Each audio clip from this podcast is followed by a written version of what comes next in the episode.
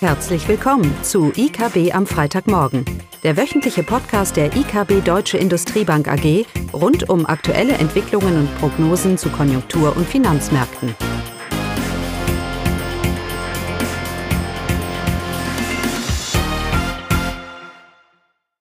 Willkommen zu IKB am Freitagmorgen mit Klaus, Eugenia und mir, Caroline. Ja, und heute haben wir einen bunten Blumenstrauß. Wir wollen uns über die chinesischen Konjunkturrisiken unterhalten, über die britische Inflation und Notenbank und der deutschen Industrie. Und anfangen, Eugenia, tun wir mit? Mit China. Ja, die jüngsten Konjunkturdaten aus China enttäuschen wieder. Das Wachstum der Industrieproduktion hat sich im Juli weiter verlangsamt, steigt weiterhin, aber eben mit 3,8, aber ähm, langsamer als im Monat davor und liegt auch somit das Wachstum deutlich unter den Erwartungen. Auch die Einzelhandelsumsätze wachsen deutlich langsamer. Und äh, so bleiben auch wichtige Konjunkturdaten hinter den Erwartungen zurück. Also alles das, alle ähm, jüngsten Konjunkturdaten deuten darauf hin, dass äh, das Wirtschaftswachstum äh, sich deutlich verlangsamen wird. Das hat jetzt auch offiziell Chinas Premier auch verkündet. Vorher hielt man noch an dem angepeilten Wachstum von 5,5 Prozent fest, was jetzt ja durch die schwachen Konjunkturdaten sehr unwahrscheinlich wird. Ja, und ein weiterer Risikofaktor, äh, der den Ausblick für die chinesische Wirtschaft belastet, ist der Immobilienmarkt.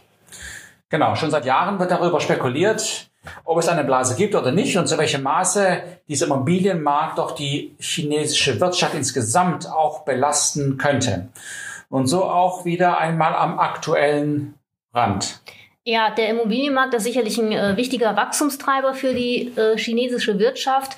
Und wenn man sich hier die, die Häuserverkäufe ansieht, dann sieht man auch, dass die Zahlen sich abschwächen, aber eben auch in dem Sinne, wie Eugenia das ja auch gerade gesagt hat, für die aktuellen Konjunkturdaten, die Wachstumsraten schwächen sich ab. Also es ist noch nicht so, äh, dass hier die Verkäufe an Häusern, dass die tatsächlich sinken. Das gleiche gilt für die Preise, für die größten Städte. Auch hier sieht man klar eine Abschwächung, aber es ist nicht so, dass die Preise sinken in China.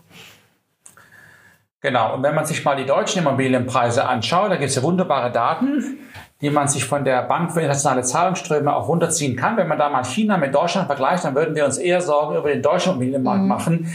Der zeigt relativ zu China deutlich höhere Überhitzungserscheinungen. Liegt natürlich auch daran, dass äh, die chinesische Regierung ja schon länger etwas tut gegen die gegen diese Immobilien, äh, äh, diese Sorge über eine Immobilienblase. Und es ist eben diese Aktion der Regierung, wo sie die Immobilienfinanzierer so ein bisschen in Zügel nehmen wollen, was ja auch dazu geführt hat, dass eben ähm, Großimmobilienfinanzierer wie wie heißen die? Ähm, ja. Ja, irgendwas mit Grant. Evergrande. Genau.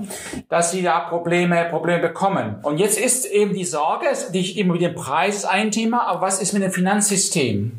Ja, so 2008, 2007 hier die Finanzkrise äh, lässt da grüßen. Ich lese auch schon, dass manche Leute die Probleme in China mit der Finanzkrise vergleichen. Wie ist das zu bewerten? Das ist das Risiko, dass sich aus dieser mobilen Korrektur eine Finanzkrise ergeben. Das sind wir eigentlich relativ überschaubar. Man darf China mit den USA, den USA von 2007 und 2008 nicht vergleichen. Es war nicht nur ein Thema von Häuserpreisen, die korrigiert hatten damals, sondern von einer Liberalisierung der Märkte und einer, einer synthetischen Finanzstruktur, die sich da entwickelt hat und Hebelung, das haben wir ja alles in China nicht. Wir haben in China auch die Situation, dass es natürlich ein Hauptteil, es wird immer wieder darauf verwiesen, dass die Kredite so steigen und dass das Wachstum über Kredit finanziert wird. Ich weiß nicht, wie, man, wie anders man es finanzieren kann, aber das ist ein anderes Thema. Dass die Verschuldung so angestiegen ist, aber auch hier unser altbekanntes Argument, die chinesische Verschuldung ist hauptsächlich im Land und nicht im Ausland und selbst wenn es im Ausland wäre, bei über drei Billionen an Dollarreserven, mache ich mir da auch wenig Sorgen, dass die Chinesen nicht in der Lage wären, wenn sie wollten, äh, hier Fremdfinanzierung zu stemmen. Aber es ist ja gar nicht der Fall. Und natürlich, die Regierung ist auch weiterhin handlungsfähig.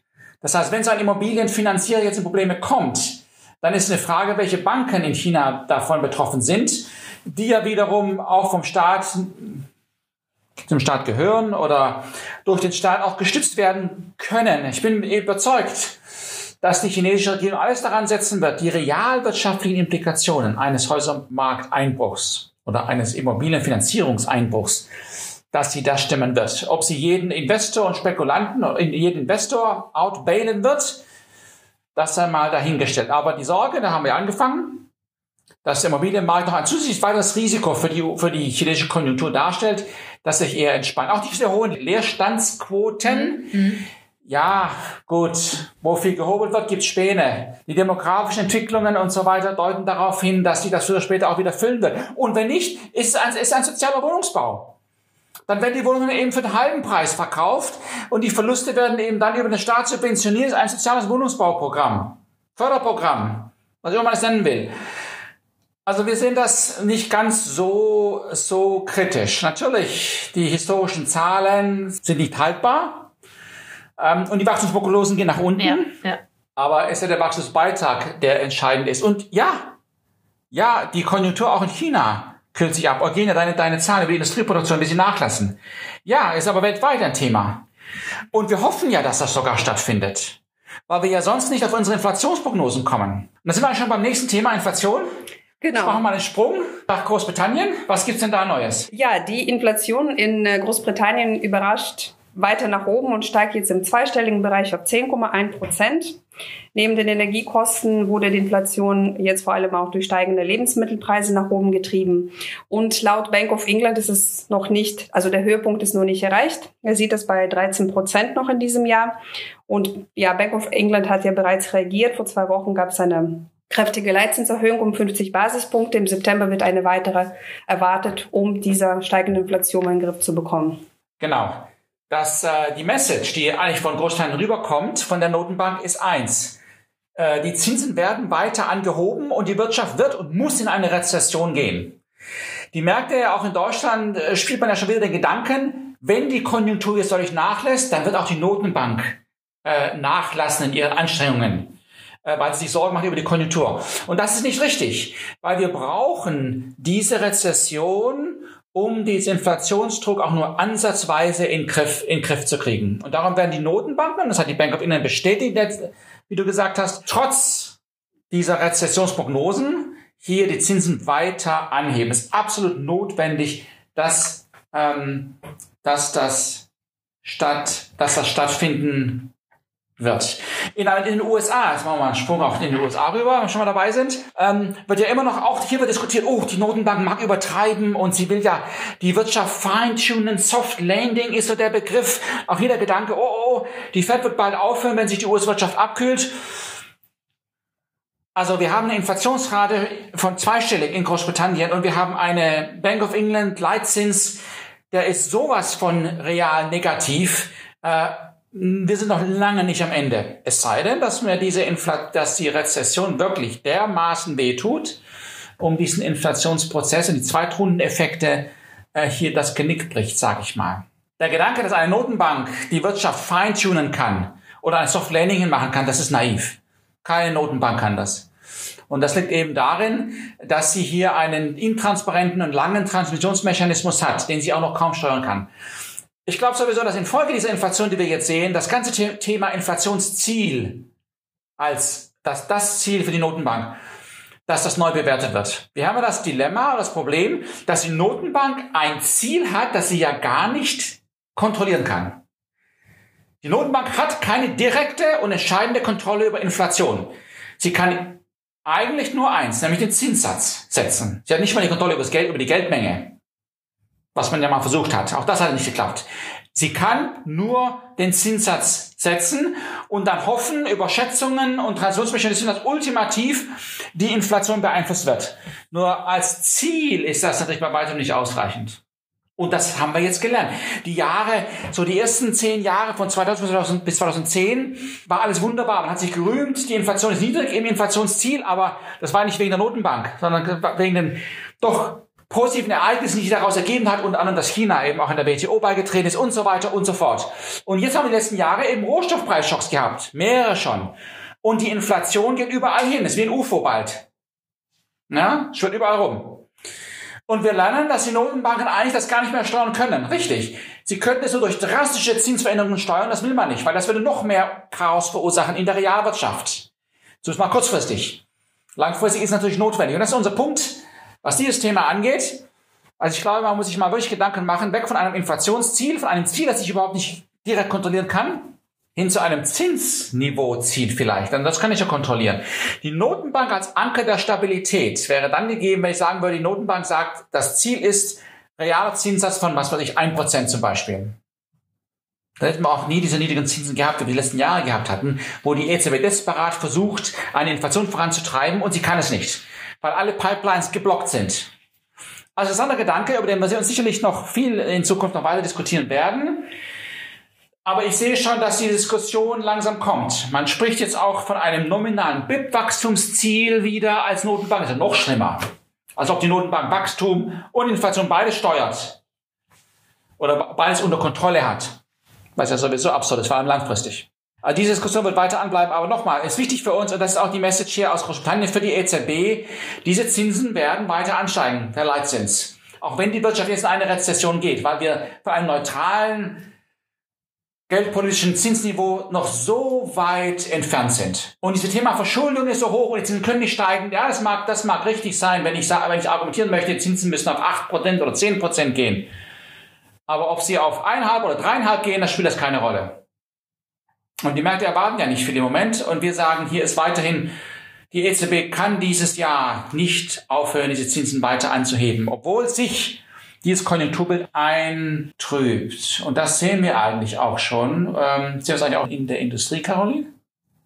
Für Deutschland oder Kenia? Entschuldigung. Nur ganz kurz ja. zu den Zahlen, genau zu den, äh, zu den Zahlen. Hier sind wir in Deutschland. Äh, Auftragsbestand im verarbeitenden Gewerbe äh, steigt im Juni um 0,5 Prozent höher zum Vormonat äh, und erhöhte sich um 14,1 Prozent zum Vorjahr. Und die Reichweite des Auftragsbestands beträgt acht Monate.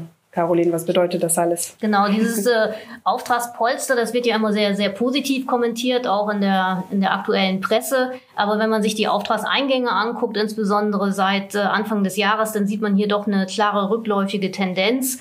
Und aktuell liegen die Auftragseingänge mit acht Prozent unter dem Niveau vom Januar ähm, des laufenden Jahres. Und auch diese Schere, die wir ja mal beobachten, die offene Schere zwischen Auftragseingängen und Produktion, die, diese Schere verkleinert sich, also die Öffnung verkleinert sich, äh, es nähert sich immer mehr an, sie schließt sich allmählich. Ähm, von daher, ähm, die Auftragseingänge deuten klar darauf hin, dass wir in der Industrie auch zunehmend Probleme sehen. Das Niedrigwasser jetzt wird die Problematik auch nicht verbessern. Genau. Und jetzt freuen wir uns, dass wir diesen Auftragsüberhang haben, sage ich mal. Das schieben wir vor uns her, mhm. so liest man auch auf einer Zeitung. Und dann überbrücken wir diese Rezession jetzt äh, und dann ist alles nicht so schlimm. Verstehe ich richtig so? Und du sagst ja, mh, hm, die Zahlen sind vielleicht nicht ganz so gut, als sie mhm. gesagt werden. Genau, aber selbst wenn es das wären, Caroline, ich habe immer noch kein Wachstum generiert. Ja. Ja.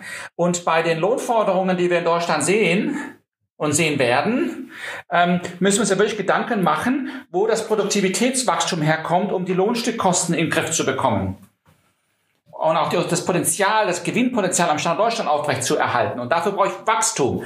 Das heißt, aus Sorge heraus, dass diese Lohnkosten den Wettbewerbsfähigkeit des Standorts belasten werden. Ja, vor allem, weil das verarbeitete Gewerbe ja der, der, der, hauptsächlich exportiert.